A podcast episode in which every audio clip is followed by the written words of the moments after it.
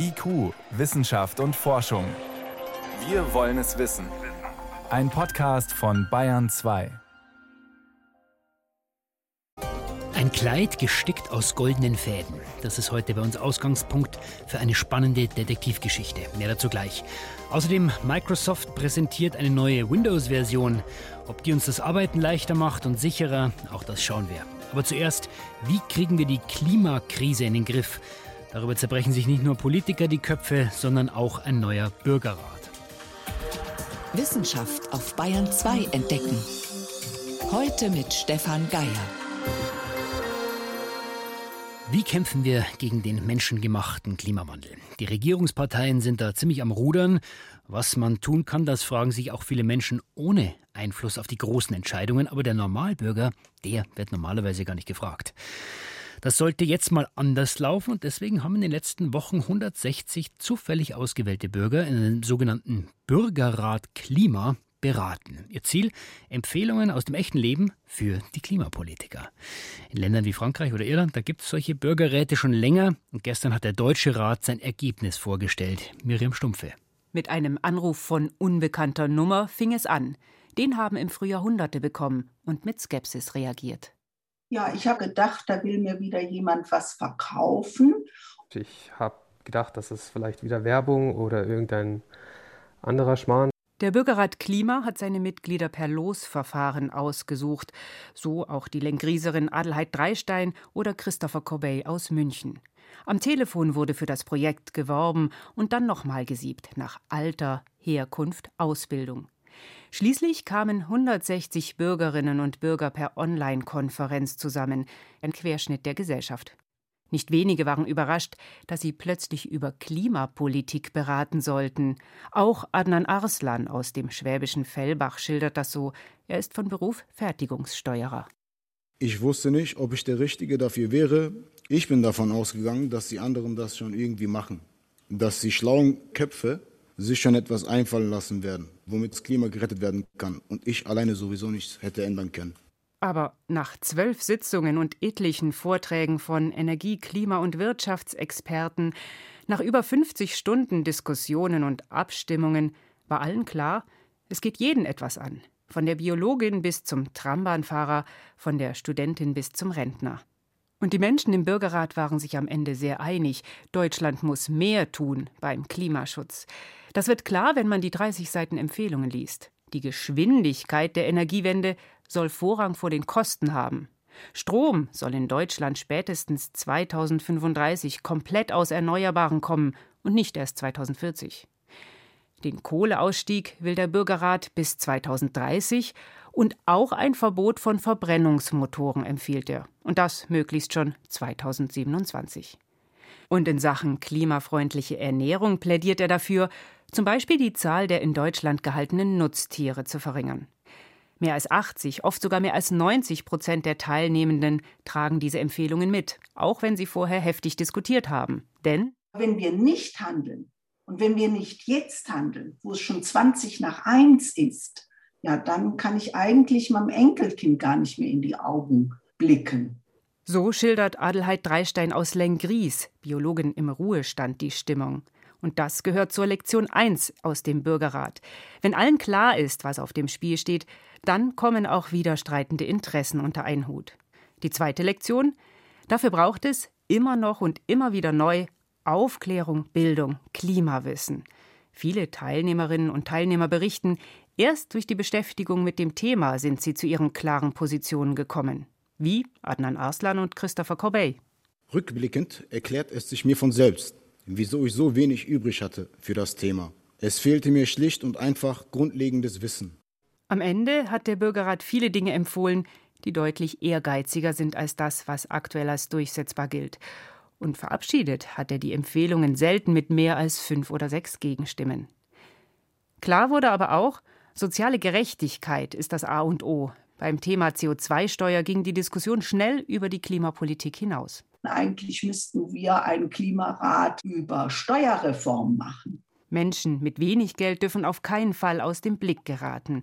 Deswegen empfiehlt der Bürgerrat auch eine Klimadividende zum sozialen Ausgleich, möglichst gestaffelt nach Einkommen. Seine Empfehlungen hat der Bürgerrat jetzt den politischen Parteien übergeben und richtet sie auch dringend an die folgende Bundesregierung.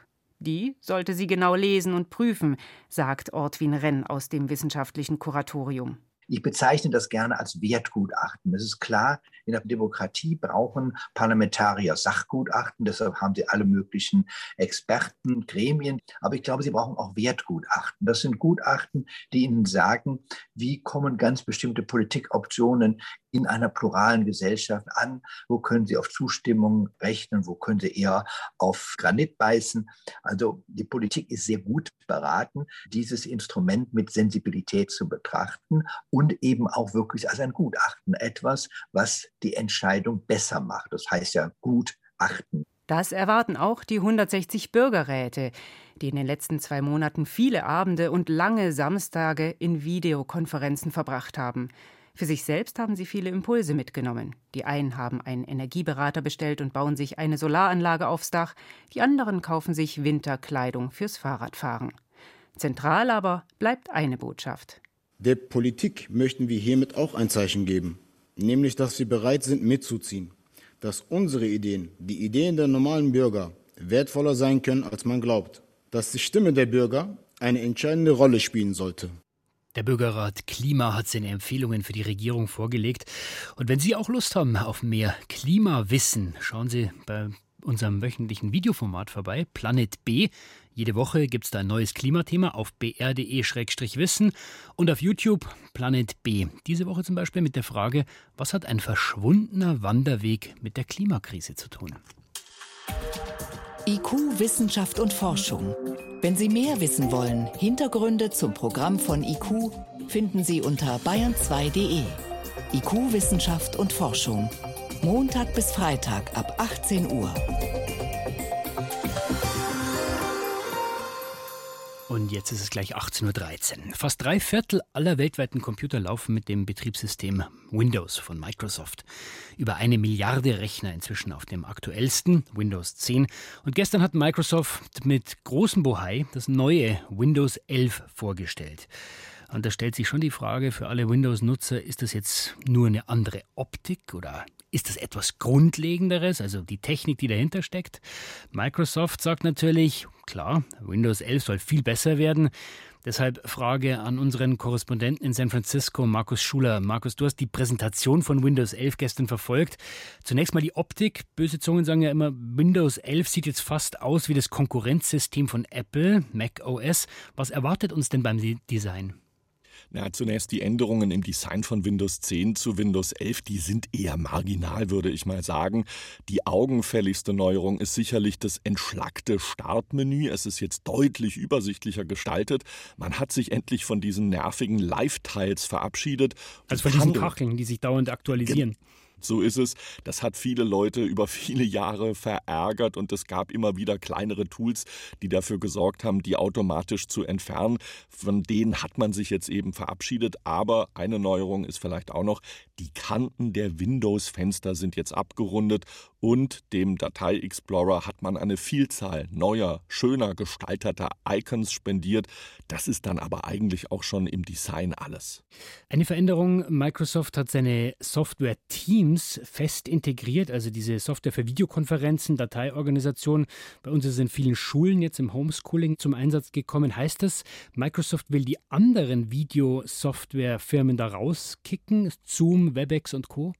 Nein, Microsoft-Chef Satya Nadella hat ausdrücklich gesagt, er begrüßt es, wenn es andere konkurrierende Angebote gibt, wie Zoom oder Slack. Aber Teams ist ein großer Erfolg gewesen für Microsoft. Das hat diese Software ja öffentlich auch für alle Privatanwender zugänglich gemacht im vergangenen Pandemiejahr und hat nun Teams fest ins Betriebssystem in Windows 11 verankert. Microsoft will das quasi zum neuen Standard machen, so wie FaceTime bei Apple ein quasi Quasi-Standard ist und auch in Mac OS fest integriert ist. Nächster Punkt. Android-Apps sollen jetzt besser integriert sein in dem Windows 11. Was heißt das für mich, Markus, wenn ich ein Android-Smartphone besitze? Ich glaube, das ist eigentlich neben dem Startmenü, neben der sanften Überarbeitung des Designs die eigentlich wichtige große neue Botschaft. In Zukunft wird man Android-Apps eben in Windows installieren können. Man kann dann quasi vom Handy hin und her springen, weil man dieselbe App auf dem Windows-System öffnen kann. Jetzt hast du gesagt, äh, Microsoft sagt, nee, nee, wir sind offen für andere, zum Beispiel Videokonferenzprogramme.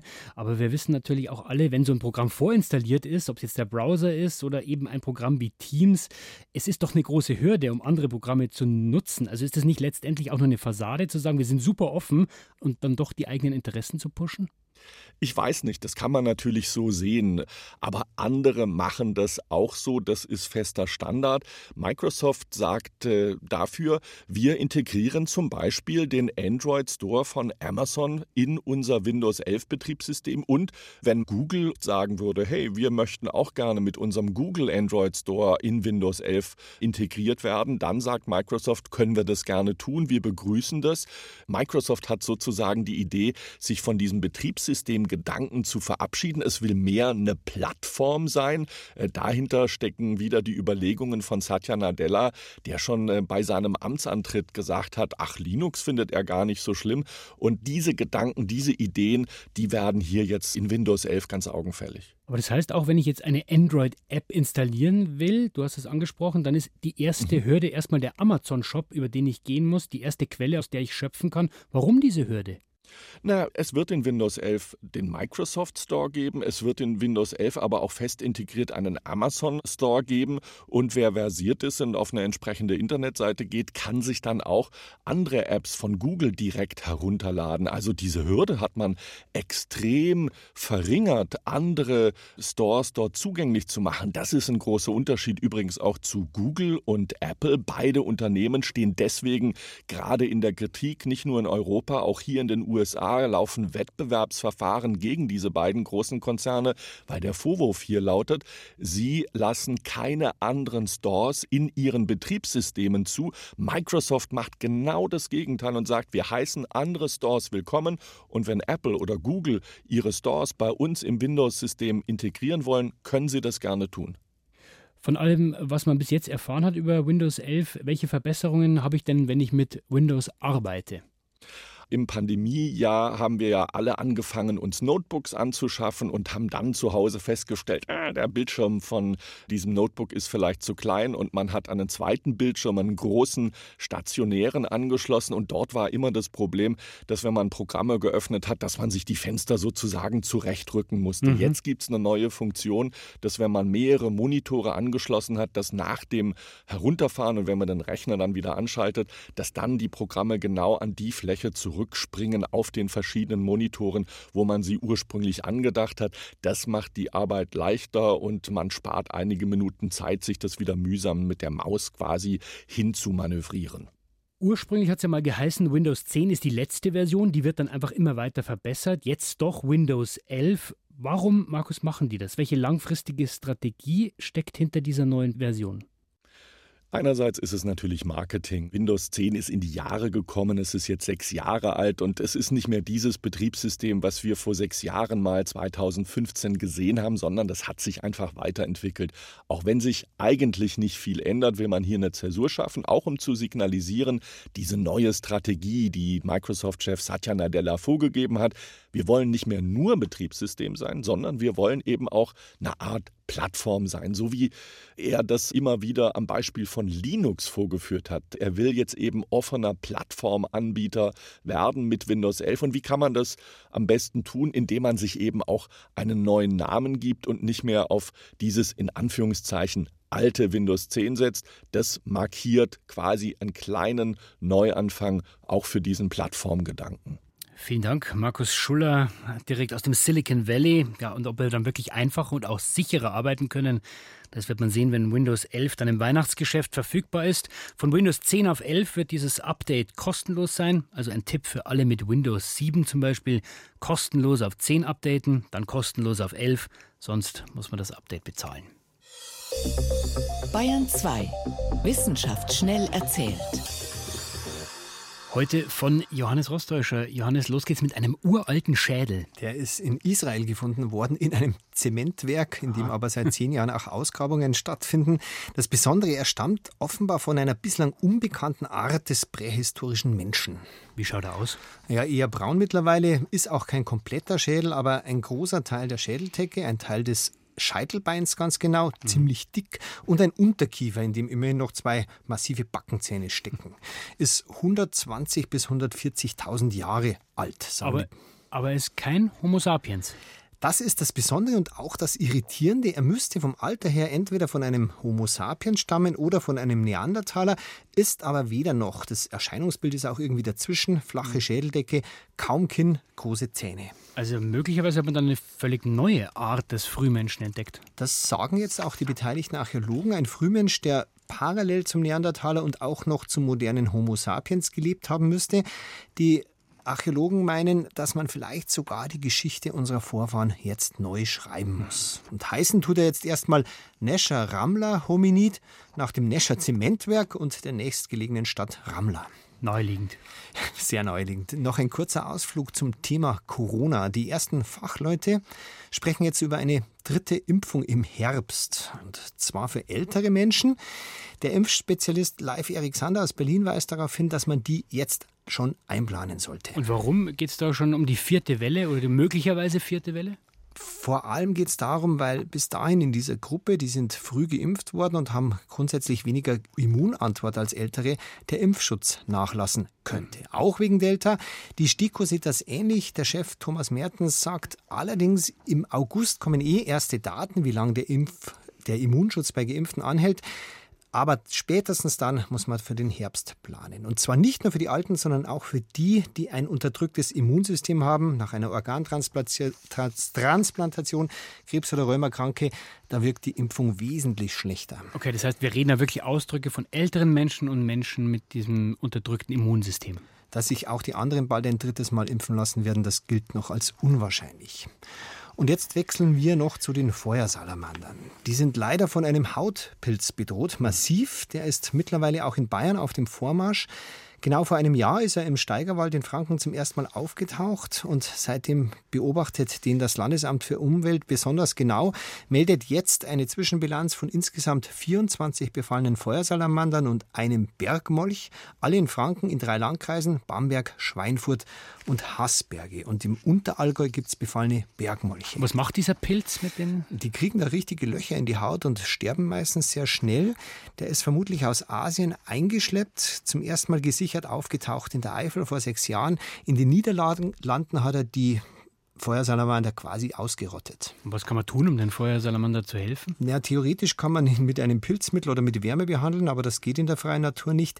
Die Niederlande, die haben jetzt 100 entnommen und züchten die im Terrarium, quasi für die Zeit nach dem Pilz. Spaziergänger jedenfalls sollen in den Risikogebieten auf den Wegen bleiben, weil man den Pilz auch über die Schuhe weitertragen kann. Vielen Dank, Johannes Rostäuscher, für die Kurzmeldungen.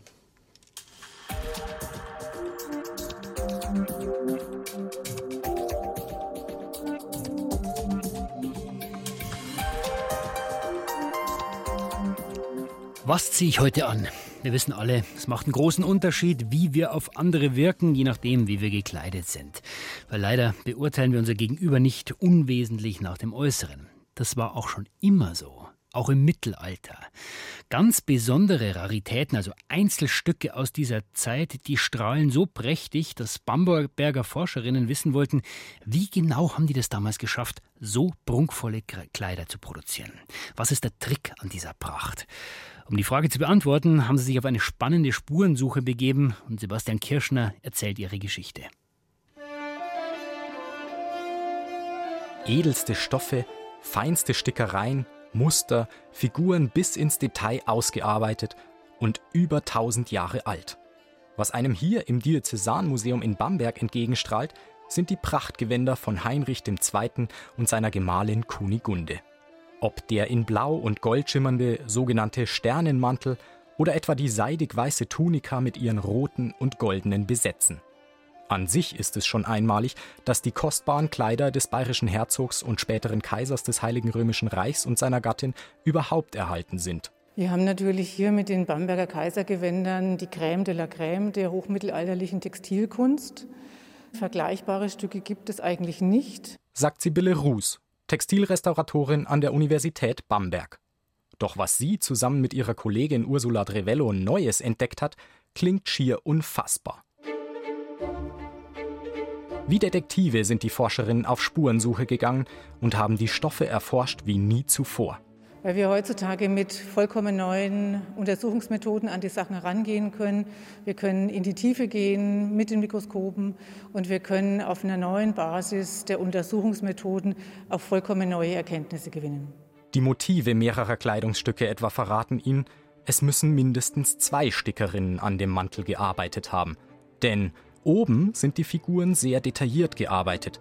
Nase und Augen sind zu erkennen. Unten nicht. Und die Spurensuche geht weiter. Die Oberfläche ist vor allem von goldfarbenen Fäden bedeckt. Sind sie wirklich aus purem Gold? Das wird eine Probe im Labor verraten. Und tatsächlich, um den Kern aus Seidenfäden sind mehrere Lagen pures Gold gewickelt. Die Goldfäden bilden leicht plattgedrückt die Oberfläche. Gewänder mit Gold.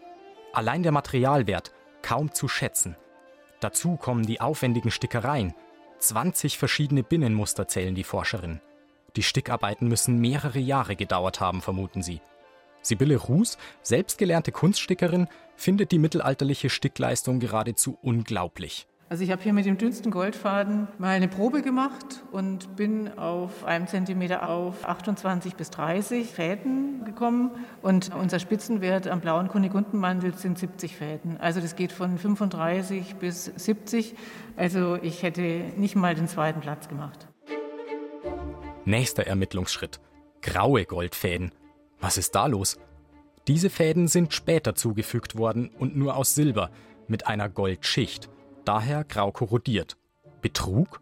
Also denkbar ist es natürlich auch immer, dass Schmu beim Handel im Spiel ist, aber wir nehmen an, dass es tatsächlich eigentlich eher aus Sparsamkeitsgründen passiert ist. Denn im Vergleich zum Frühmittelalter hatte man im späten Mittelalter die Chance, tatsächlich kostengünstige Goldfäden anzubieten, weil man in der Lage war, auf einen silbernen Faden eine hauchdünne Schicht Gold aufzubringen und es dann auch ausgesehen hat wie ein Goldfaden. Sagt Textilforscherin Ursula Drevello. Sparsam war man im Mittelalter normalerweise auch bei den Vorzeichnungen. Ursula Trevello zeigt, wie man damals Knochenasche hergestellt hat. Mit diesem Farbstoff haben die Künstlerinnen und Künstler die Muster und Figuren auf den Stoffen vorgezeichnet. Ein preiswertes Material und daher viel im Einsatz. Normalerweise. Nicht so bei den Kaisergewändern. Hier fanden die Forscherinnen zwar ebenfalls Knochenasche, aber auch das sogenannte Bleiweiß und vor allem das goldfarbene Auripigment. Ein extrem kostbares Farbpigment, erklärt Ursula Trevello. Ist eigentlich schon sehr ungewöhnlich, muss man sagen. Und vor allen Dingen als Vorzeichenkreide. Und es zeigt auch, dass diese Gewänder einfach nur mit den wertvollsten Materialien angelegt worden sind. Also was es Gold angeht, was die Farbstoffe angeht. Und dann auch noch Auripigment. Also das ist eigentlich das, wie man bei uns sagt, das Nonplusultra. Es geht nicht mehr besser und es sollten wirklich die teuersten und wertvollsten Kaisergewänder geschaffen werden. Die Spurensuche der Forscherinnen ist noch lange nicht abgeschlossen. Als nächstes wollen sie den Goldanteil an den einzelnen Gewändern ermitteln. Aber auch dann wird der Wert der einzigartigen Prachtkleider kaum zu schätzen sein. Echtes Gold in den Kleidern. Mit diesem Ausflug in die Garderobe des Mittelalters war es das vom IQ-Team für heute. Stefan Geier war Mikrofon.